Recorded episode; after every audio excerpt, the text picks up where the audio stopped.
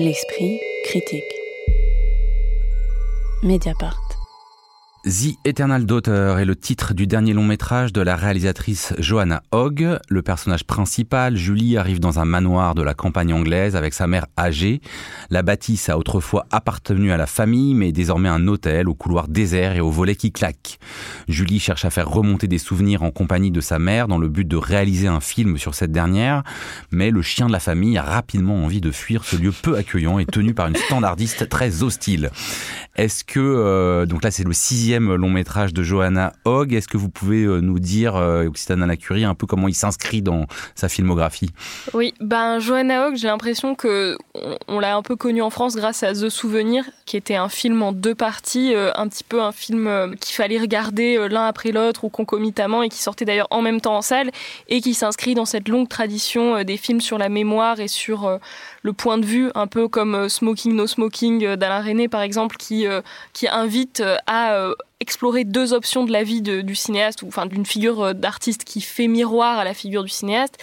Et là, dans ce film-là, c'est un peu quelque chose qui revient et qui serait un peu aussi si The Souvenir c'était Smoking No Smoking, là c'est l'année dernière à Marienbad, euh, mais version britannique, euh, avec euh, là vraiment un ancrage très profond, très marqué, très accusé dans cette période du cinéma d'épouvante britannique des années, je dirais, fin 60, début 70, où le cinéma britannique d'horreur rencontre le giallo italien et où ils se mettent à faire des films avec ces lumières extrêmement irréelles.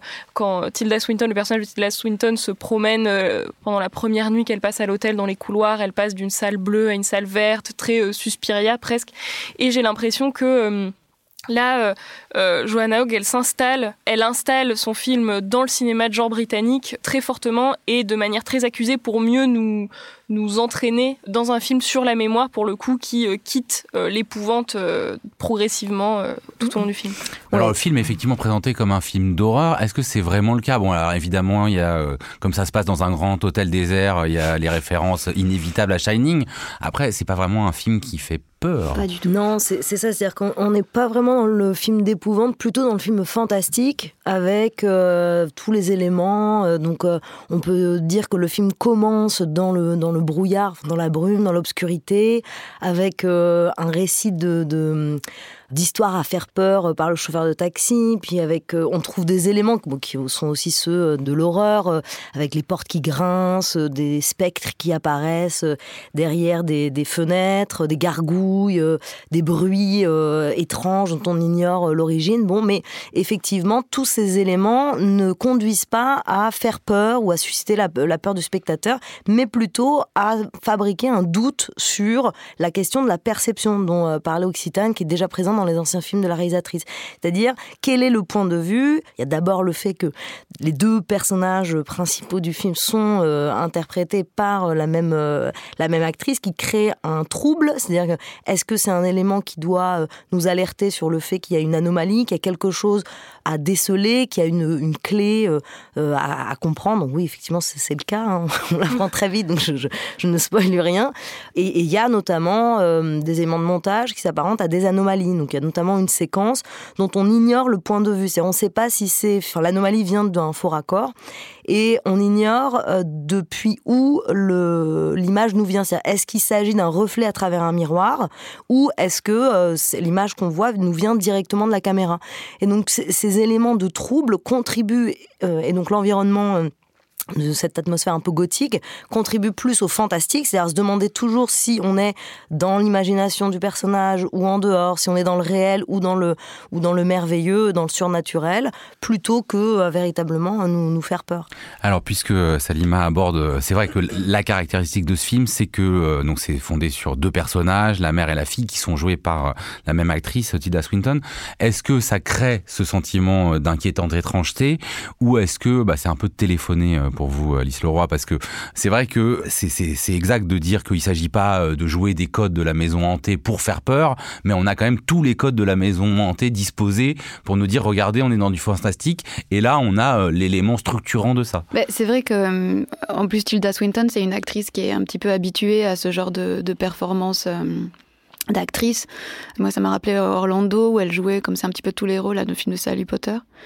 Et en même temps, ce qui est assez curieux, c'est que moi, alors j'étais assez séduite moi par le, début du film, l'arrivée dans cette bâtisse, euh, cette espèce de oui de décor gothique, euh, cette brume qui s'infiltre partout, euh, les, les escaliers qui grincent, la standardiste de l'hôtel que je trouve absolument géniale.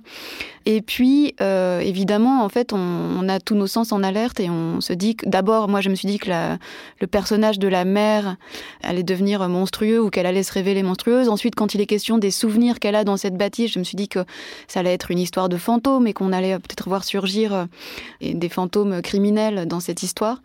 Et puis, euh, en fait, tous ces éléments se mettent euh, patiemment en place et construisent un effet de suspense jusqu'au moment où ça se dégonfle complètement et où finalement on, finit un petit peu par attendre quelque chose qui ne viendra jamais. C'est-à-dire que moi, j'avais un moment, j'étais un peu accrochée, j'attendais deux pistes, quoi. Soit que le film aille vers un petit peu un truc à la gaslight de Cukor, c'est-à-dire que qu'on se rende compte que qu'il y a une machination derrière tout ça, derrière ces, souvenirs qui hantent ces personnages, soit qu'on parte vers une, trame plus onirique, euh, façon euh, Powell et Pressburger euh, de Le Narcisse Noir, quoi. Enfin, et, en fait, ni l'un ni l'autre, si vous voulez, on, reste avec tous ces indices un peu minimalistes sur les choix de vie que Julie n'a pas fait, c'est-à-dire la maternité. Il y a cette espèce de tente là de, mariage dehors qui reste complètement vide. Enfin, il y a cette bâtisse et cette vie complètement inhabitée. Et et le, en fait, l'intrigue se referme et se resserre sur euh, ce couple euh, dysfonctionnel de la mère et de la fille, mais qui finalement, en fait, pour moi, ne livre rien d'autre que la prouesse de jeu de Swinton, qui finalement qui finit par se regarder jouer. Oui, bah de ce point de vue-là, j'ai l'impression que le, le, film grandit un peu dans l'ombre d'autres films de Tilda Swinton. On a l'impression qu'elle fait tout le temps le même film en ce moment. Enfin, c'est ça qui est assez surprenant, c'est que là, ce film arrive après Memoria, et après 3000 ans à t'attendre. Et mhm. c'est constamment le même personnage d'une femme en crise, une artiste souvent, ou en tout cas quelqu'un euh, qui a à voir avec le processus de création, qui n'arrive pas à dormir, qui entend des sons que personne d'autre entend et qui est obsédé par la question de la mémoire. Enfin, cette crise se, se résout dans la question de la mémoire. Et euh, d'une mémoire bien particulière qui est une mémoire inscrite, enfin qu'il faut inscrire, qu'il faut retenir quelque part. Dans Memoria, c'était ça, là c'est encore ça. Elle passe son temps à enregistrer sa mère sur son, avec la fonction euh, dictaphone de son, de son iPhone.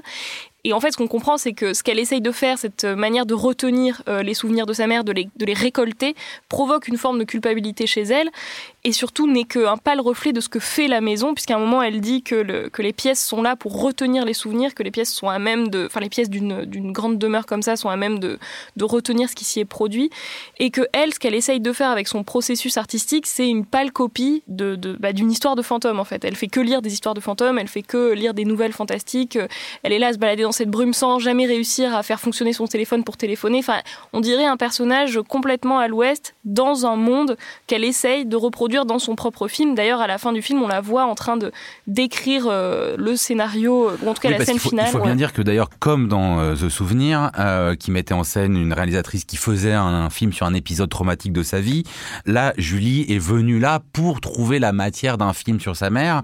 Est-ce que cette mise en abîme, c'est autre chose qu'une béquille scénaristique d'un film dont on sent qu'il est un peu statique dans ce que vous dites, ou est-ce que ça produit quand même quelque chose C'est dans le rapport justement à la création, à la, à ce qu'on peut aller chercher euh, de, euh, de bah, des souvenirs. Bah oui, pour euh, répondre à la question, mais aller dans le sens de ce que disaient mes deux collègues, c'est effectivement, il y a un côté extrêmement déceptif de ne pas. Parce que le fait que le, la même actrice joue deux rôles et cette actrice avec ce visage squelettique qui est associé à l'ensemble de, des films que vient de citer Occitane nous amène. Enfin, moi, je sais que j'attendais une espèce de revisite de psychose. Hein, donc, le, deux personnages, la mère et la fille, joués par le, le même personnage, mais dans le film, dans un hôtel vide et désert, et c'est pas du tout euh, ce qui se passe.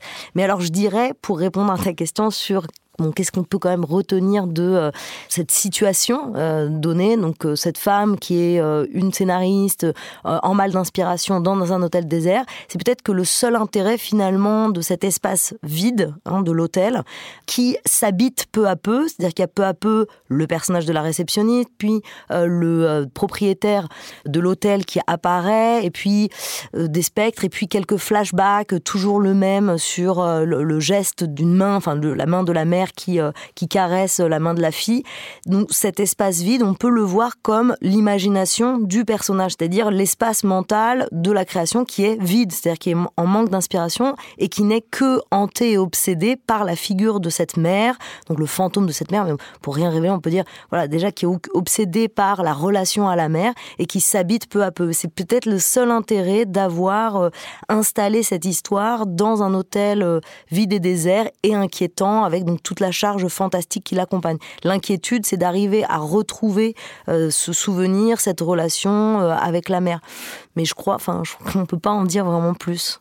The Eternal Daughter de Johanna Hogg. Ce sera sur les écrans le 22 mars prochain. Merci beaucoup à toutes les trois. La semaine prochaine, on parlera littérature dans l'esprit critique, un podcast proposé par Joseph Confavreux pour Mediapart, enregistré dans les studios de Gong aujourd'hui par Karen Beun et réalisé par Samuel Hirsch.